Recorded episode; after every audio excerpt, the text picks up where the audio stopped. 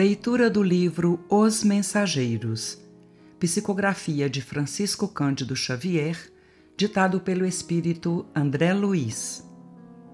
Gravação licenciada pela Federação Espírita Brasileira.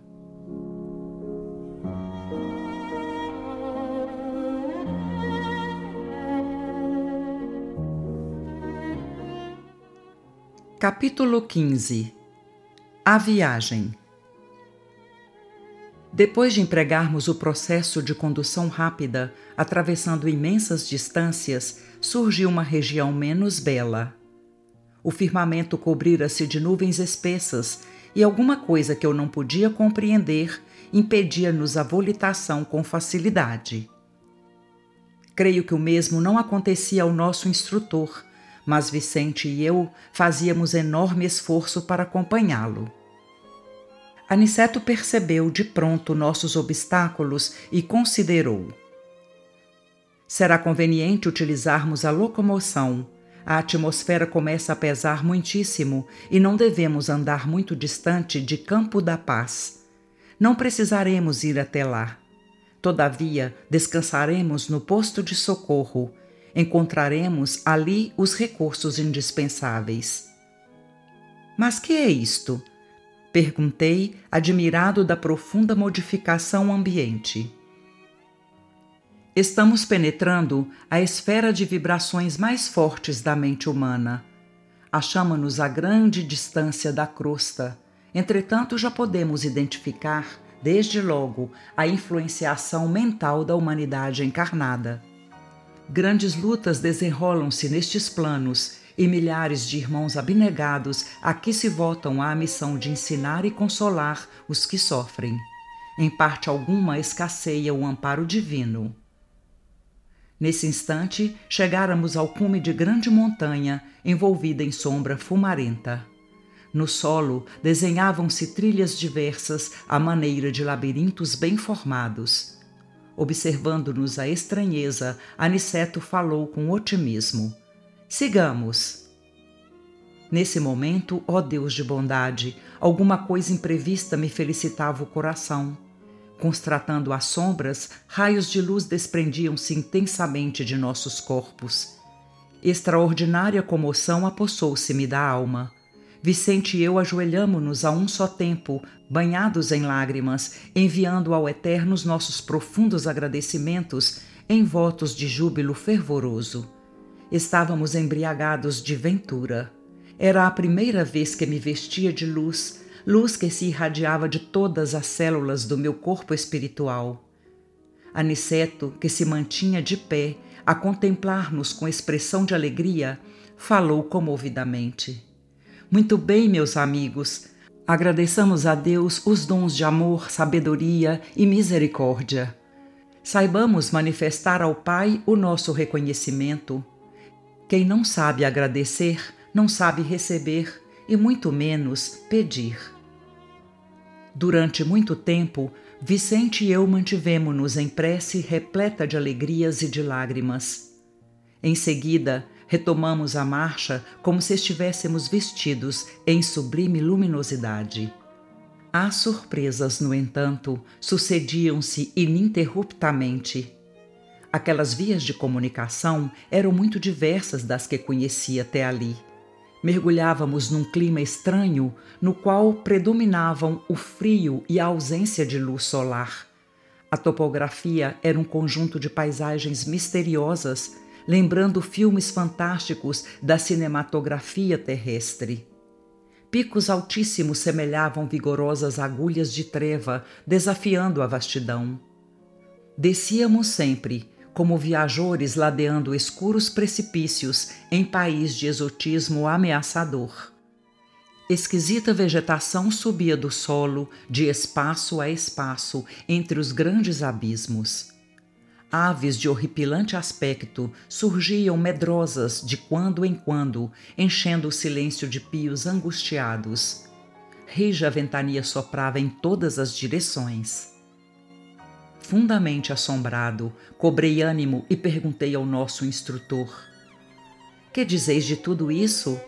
Ignorava que houvesse tais regiões entre a crosta e nossa cidade espiritual. À nossa frente, sinto um mundo novo que me é totalmente desconhecido. Por quem sois, nobre Aniceto? Nada vos pergunto por ociosidade, mas estas terras me surpreendem profundamente. Aniceto, sempre amável, sorriu docemente e respondeu: Todo este mundo que vemos é continuação de nossa terra. Os olhos humanos veem apenas algumas expressões do vale em que se exercitam para a verdadeira visão espiritual, como nós outros, que observando agora alguma coisa, não estamos igualmente vendo tudo. Este, André, é um domínio diferente. A percepção humana não consegue apreender senão determinado número de vibrações. Comparando as restritas possibilidades humanas com as grandezas do universo infinito, os sentidos físicos são muitíssimo limitados. O homem recebe reduzido noticiário do mundo que lhe é moradia. É verdade que tem devassado com a sua ciência problemas profundos. A astronomia terrena conhece que o Sol, por medidas aproximadas, é 1 milhão e 300 mil vezes maior que a Terra e que a estrela Capela é 5.800 vezes maior que o nosso Sol. Sabe que Arcturo equivale a milhares de sóis iguais ao que nos ilumina. Está informada de que Canopus corresponde a 8.760 sóis idênticos ao nosso, reunidos. Mediu as distâncias entre o nosso planeta e a Lua, acompanha certos fenômenos em Marte, Saturno, Vênus e Júpiter sonda os milhões de sóis aglomerados na Via Láctea, conhece as estrelas variáveis, as nebulosas espirais e difusas. E não param as observações humanas na grandeza ilimitada do macrocosmo. A ciência vai, igualmente, aos círculos atômicos, analisa a materialização da energia, o movimento dos elétrons, estuda o bombardeio de átomos e esquadrinha corpúsculos diversos mas todo esse trabalho, com a colaboração das lunetas de alta potência e dos geradores de milhões de volts, ainda é serviço que apenas identifica os aspectos exteriores da vida. Há, porém, André, outros mundos sutis dentro dos mundos grosseiros, maravilhosas esferas que se interpenetram. O olho humano sofre variadas limitações e todas as lentes físicas reunidas não conseguiriam surpreender o campo da alma, que exige o desenvolvimento das faculdades espirituais para tornar-se perceptível. A eletricidade e o magnetismo são duas correntes poderosas que começam a descortinar aos nossos irmãos encarnados alguma coisa dos infinitos potenciais do invisível mas ainda é cedo para cogitarmos de êxito completo. Somente ao homem de sentidos espirituais desenvolvidos é possível revelar alguns pormenores das paisagens sob nossos olhos. A maioria das criaturas ligada à crosta não entende estas verdades senão após perderem os laços físicos mais grosseiros. É da lei que não devamos ver senão que possamos observar com proveito. Nessa altura, Aniceto calou-se. Comovido com as instruções, guardei religioso silêncio. Agora, em meio das sombras, divisava alguns vultos negros que pareciam fugir apressados, confundindo-se na treva das furnas próximas. Nosso orientador avisou cauteloso. Procuremos interromper os efeitos luminosos do nosso corpo espiritual Bastará que pensem com vigor na necessidade dessa providência. Estamos atravessando extensa zona a que se acolhem muitos desventurados, e não é justo humilhar os que sofrem com a exibição de nossos bens. Obedecendo ao conselho, verifiquei o efeito imediato. Os fios de luz que me irradiavam do corpo apagaram-se como por encanto. A excursão tornou-se menos agradável descíamos milagrosamente através dos despenhadeiros de longa extensão. A sombra fizera-se mais densa, a ventania mais lamentosa e impressionante.